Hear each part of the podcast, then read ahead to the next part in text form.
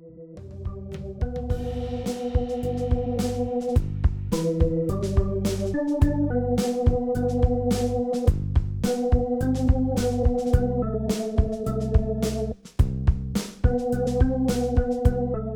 Lieben, am 9. Mai haben wir den Sonntag Rogate.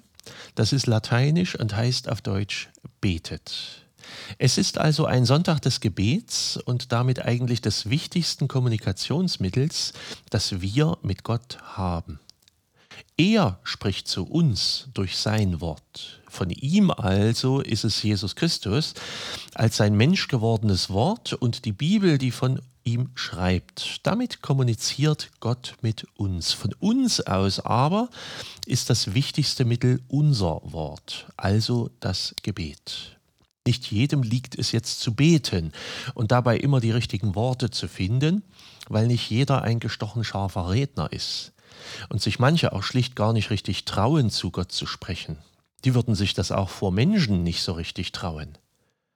Im Grunde ist das gar nicht mal so ein schlechtes Zeichen, vor Gott so nervös zu sein, denn es zeigt ja letztlich doch, wie sehr man ihn respektiert.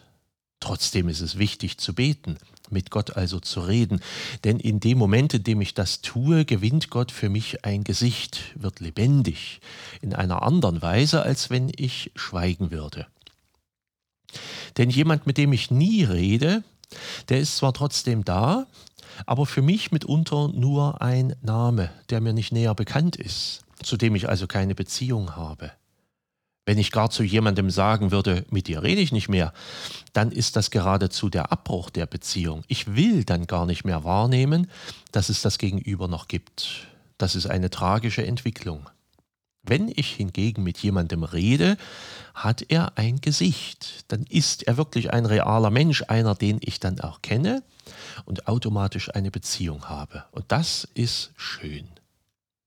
Am Sonntag Rogate, dem 9. Mai, geht es also um das Gebet.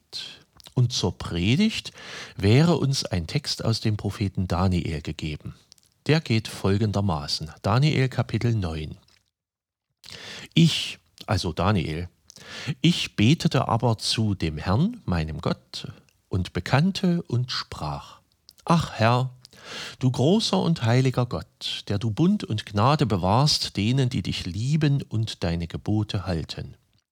Wir haben gesündigt, Unrecht getan, sind gottlos gewesen und abtrünnig geworden. Wir sind von deinen Geboten und Rechten abgewichen. Ach Herr, um aller deiner Gerechtigkeit willen, wende ab deinen Zorn und Grimm von deiner Stadt Jerusalem und deinem heiligen Berg. Denn wegen unserer Sünden und wegen der Missetaten unserer Väter trägt Jerusalem und dein Volk Schmach bei allen, die um uns her wohnen. Und nun, unser Gott, höre das Gebet deines Knechts und sein Flehen. Lass leuchten dein Antlitz über dein zerstörtes Heiligtum um deinetwillen, Herr. Neige dein Ohr, mein Gott, und höre. Tue deine Augen auf und sieh an unsere Trümmer und die Stadt, die nach deinem Namen genannt ist.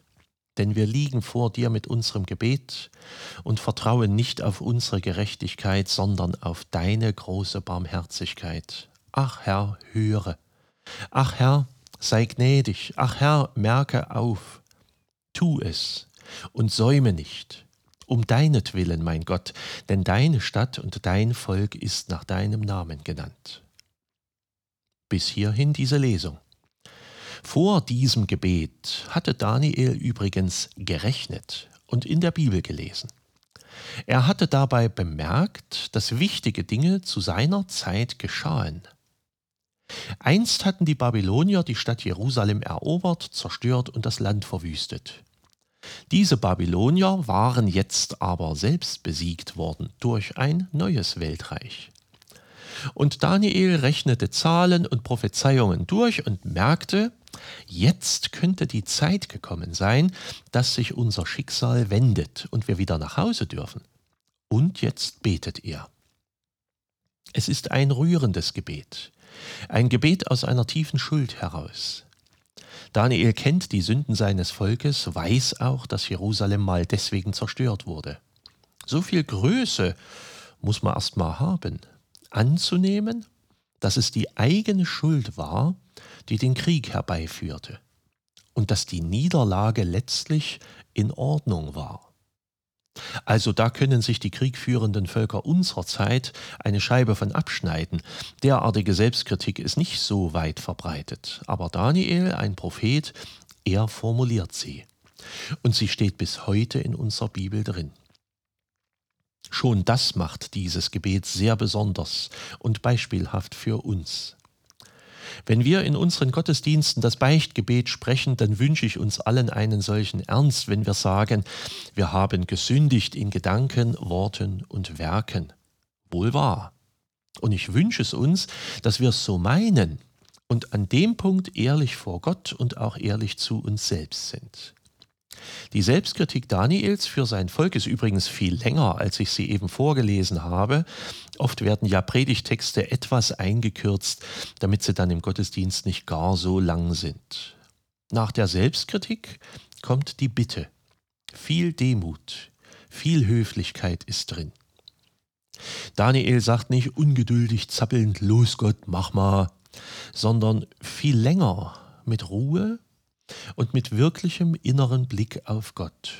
Höre deinen Knecht, lass leuchten dein Antlitz, neige deine Ohren, tu deine Augen auf, denn wir vertrauen nicht auf unsere Gerechtigkeit. Wir rechtfertigen uns also nicht. Nein, warum auch? Es war falsch, deine Wege zu verlassen. Da muss man nicht lange drum herum reden. Was wir brauchen, ist Barmherzigkeit. Daniel spricht alle Sinne von Gott an. Höre Gott, fühle, Sieh, was geschieht. Nimm es bitte wahr, lieber Gott. Bitte komm zu uns. Nur ein einziges hat das Volk noch, dass es nämlich von Gott gewählt wurde, dass es nach seinem Namen benannt ist, und auch das war reine Barmherzigkeit. Was sie also haben, haben sie von Gott, und ihn brauchen sie jetzt wieder, damit es wieder vorangehen kann. Und auch das ist in unseren Beichtgebeten so, Vergebungsbitte und Zuspruch machen uns hoffentlich frei und eröffnen uns neu die Zukunft. Am Sonntag Rogate in diesem Jahr werden wir nicht über diesen Text nachdenken, sondern über anderes. Wir holen nämlich in Dippoldiswalde in diesem Jahr den Allianzgottesdienst aus dem Januar nach und haben eine Begegnung mit der freikirchlichen Gemeinde aus Schmiedeberg. Wir werden dabei bei weitem nicht so viele sein wie in anderen Jahren, das erlauben die Regeln zurzeit nicht, aber wir kommen trotzdem zusammen. Das Anliegen der evangelischen Allianz ist die Einheit unter den Christen. Und für diese wird jährlich die Allianz Gebetswoche gehalten. Und gemeinsam für den gemeinsamen Weg zu beten und dem Heiligen Geist verbunden zu sein, das ist auch am Gebetssonntag ein gutes Anliegen.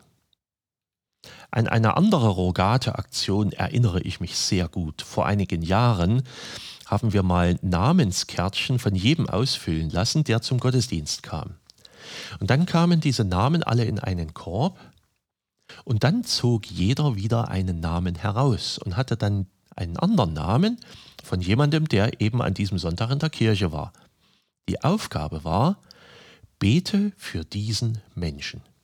Schließe ihn oder sie heute und gern auch weiterhin ins Gebet ein.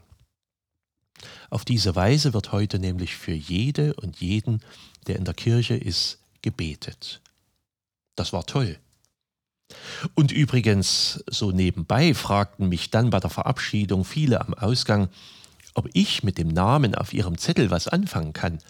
Manche der Besucher begegneten also einander an diesem Tag das erste Mal bewusst. Ach, Sie sind das. Und für sie habe ich heute gebetet. Plötzlich hatten viele Leute füreinander ein Gesicht gewonnen. Sie existierten plötzlich auf eine neue Weise, weil man mal in Beziehung miteinander war. Eine wunderbare Sache. Betet für euch und betet für andere. Betet auch darum, dass Gottes Willen in unserer Welt geschieht, dann ist wahrscheinlich den meisten Leuten geholfen. Betet mit Ruhe, Betet mit innerer Konzentration und mit Geduld. Sprecht zu Gott und nehmt euch Zeit und Ruhe, auf seine Antwort zu hören. Seid herzlich gegrüßt, euer Pfarrer Schurig.